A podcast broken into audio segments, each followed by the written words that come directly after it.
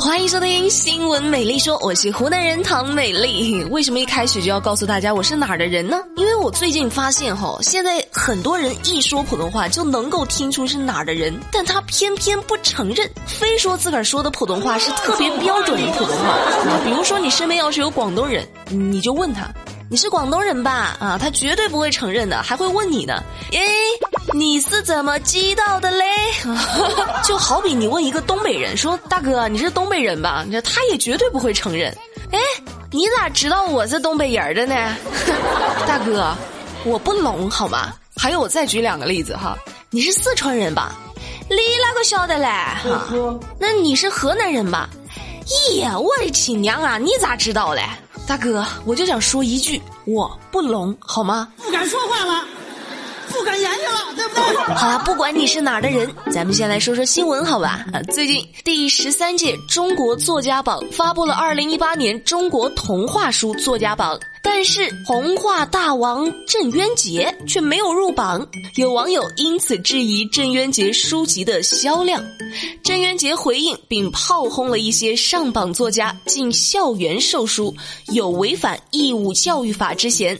在回应中，他提到，并非自己没有入榜，而是主动拒绝入榜。对呀，他表示自己之所以拒绝入榜，是个人认为中国的儿童书销售泡沫极大，甚至和不法行为有牵连。没听懂是吧？啊，简单来说就是郑渊洁呢觉得有些书啊他卖的好，并不是他真的写的好，而是学校里面强制性的要求这些小孩买。不知道你们上小学的时候有没有遇到过这种学校强制性的让你们购买课外书的？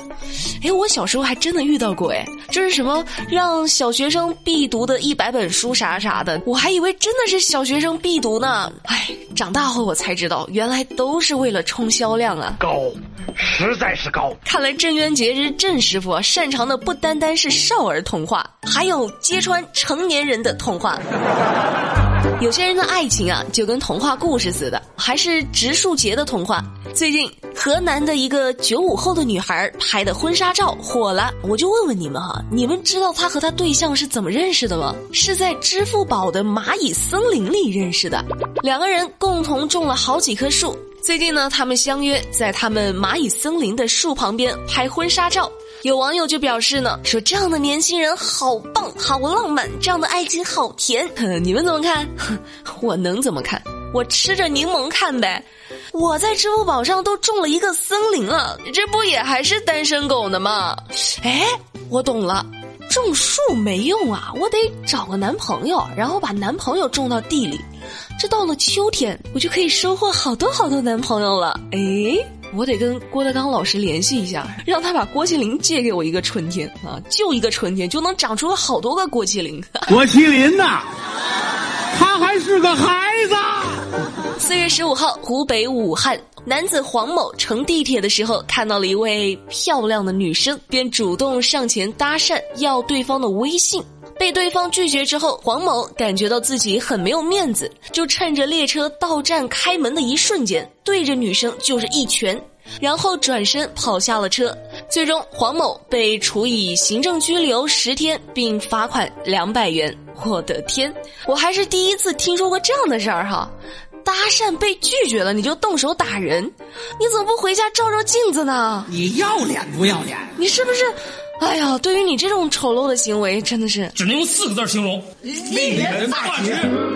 话说四年前，九零后的王建国和朋友碰瓷儿讹人家钱，为了效果逼真，王建国自断中指，自己把自己的中指给弄断了。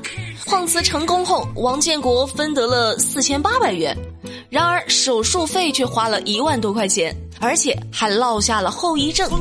最近逃亡四年的王建国落网了。被抓了，从当初的身无分文，那到现在的负债累累啊！说真的，但凡有点脑子都干不出这事儿。自断中指去碰瓷，你疼不疼啊？有网友就说呢：“哎呀，这肯定是事先没有做好市场调查呀，医院的医疗费用也不了解一下。”不是，不管做不做市场调查哈，这种碰瓷的行为，咱们是坚决打击的好吗？你说你现在手上还落下个后遗症，你那咋办？那学学下面这位大哥呗。最近在西安某洗浴中心里，三名顾客的手机被偷了。这小偷竟然是名只有一条腿的残疾人。嫌疑人杜某，四十五岁，十八岁就开始盗窃，偷过牛、摩托车、手机等等，曾经三次入狱。几年前呢，因为车祸左腿被截肢了。但他依然坚持偷盗，目前已经被刑拘。那有网友就评论说呢，说这位大哥真的是身残志坚呢。嗨，要我说吧，那这位大哥还真的是做一行爱一行啊！你有这点毅力，你干点什么不好？你非得偷鸡摸狗？扶不起的阿斗，这都三进三出了都，你下次咱们出来之后呢，能不能学点好？嗯。四月十五号，江西瑞金一辆消防车在紧急出警途中遇到一辆私家车挡路了。消防员就说呢，他们对其进行了多次的鸣笛和双闪提示，这辆车愣是拦着他们，就是不避让。事后，交警对该车主进行了严厉的批评教育，并对其进行了罚款两百元、记三分的处罚。我就说一句，罚的太少了，这没有人反对吧？消防车你都敢挡啊？你缺德不缺德呀？多危险啊！这四月十三号，河南洛阳王城公园内有一个十二生肖园。很多家长呢，都让自己的孩子爬到相应的属相雕塑上拍照，但是由于这个雕塑实在是太高了，高达两米，很多孩子呢都被吓哭了啊！你想想，这孩子才多大呀，愣给人扔到两米这雕塑上拍照，你这你你你不害怕呀？有家长表示，这个雕塑啊结实安全着呢，不是？这雕塑结实，这小孩不一定结实呀，回头在这两米高再摔了碰了。那咋整呢？啊，小孩哭了，那是雕像吓的吗？那明明是沙雕家长把自个儿孩子丢到两米高拍照给吓的，好吗？这孩子哭了，回头还怪雕像了，你真的是，我也是，唉，没法说，像话吗？这个最近最火的奔驰维权那桩事儿，看似完结之后，也有了后续。有网络爆料说。在西安，坐在奔驰引擎盖上哭诉维权的女车主 W 女士，实际上名为薛某某，涉嫌诈骗以及七百多万元卷款逃逸案。警方表示，薛某某的确是去过派出所协商，但是其所在公司主要是由于经营不善拖欠款项，属于民事纠纷，并非刑事犯罪。那这事儿你们怎么看？我就觉得吧，我们当初既然支持女车主维权，那就必须得支持别人向她维权，这两者之间并不冲突啊，一码归一码啊。不论如何，作为一名消费者，那都有捍卫自个儿权益的权利。不过，奔驰女车主这事儿一出，这段日子啊，全国不知道多少车主都上了车盖儿啊。但要从里边挑一个最惨的，我觉得还是下面这位。还是在西安，一名姓刘的大哥花了八十六万在 4S 店订了四辆奥迪 A 六，结果被人伪造签名把车给提走了。这刘先生就自嘲呢，说这人家至少还有个漏油的车，这我啥都没有，这算个什么说法？可能是没有车限制了我的想象力，我还没有买过车啊，我就想问一句，现在不用身份证实名制就能授权提车了吗？